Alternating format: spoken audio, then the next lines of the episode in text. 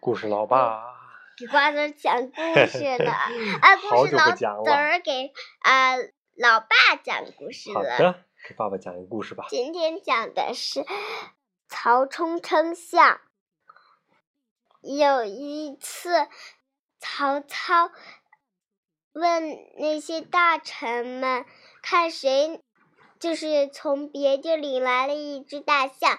曹操说：“看谁能把这只大象的重量给称出给来，称出来，我就有奖赏给他。有一个就是曹操的最小的儿子，想出了一个办法，说呃，前面应该是嗯所有人都不知道怎么称呃啊，没那么大秤，没有那么大的秤。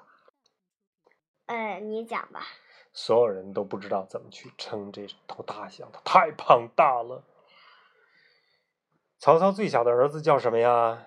曹冲，对，曹冲特别聪明，还是个小孩儿，站出来说：“嗯，我会称这只大象。”大家说：“嘿，不可能！你这么小的小孩儿，去一边儿待着去，你怎么能知道怎么称这头大象呢？”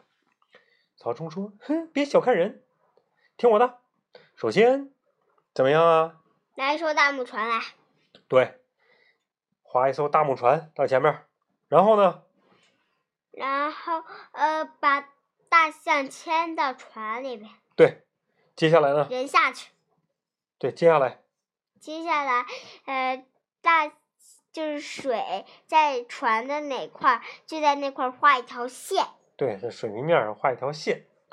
接下来该怎么做？再把大象，呃，拖回陆地上，人人也得下来，哦，然后然后，呃，再用大石头，咣咣咣咣，往里面放石头，直到放到那个有那条线的，直到那块儿水到那条线那位置是吧？对。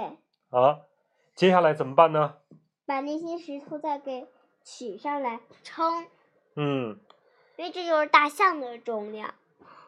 称完之后一块儿一块儿石头称是吧？对，然称后完就之后要怎一么样加对，一得出那乘数就是大象的。重重量量量。曹操特别高兴，说：“曹冲，你太厉害了，我一定要奖赏你。加上什么呢？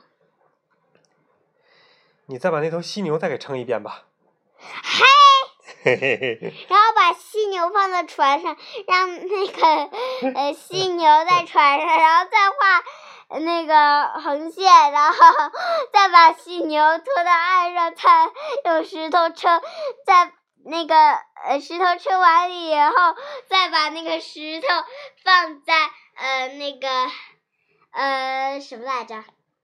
再量一块一块的石头，然后又有奖赏，奖赏什么呢？加上一个棒棒糖。 好了，以以前没有棒棒糖。啊对，故事就讲到这儿了啊，咱们该睡觉了，拜拜。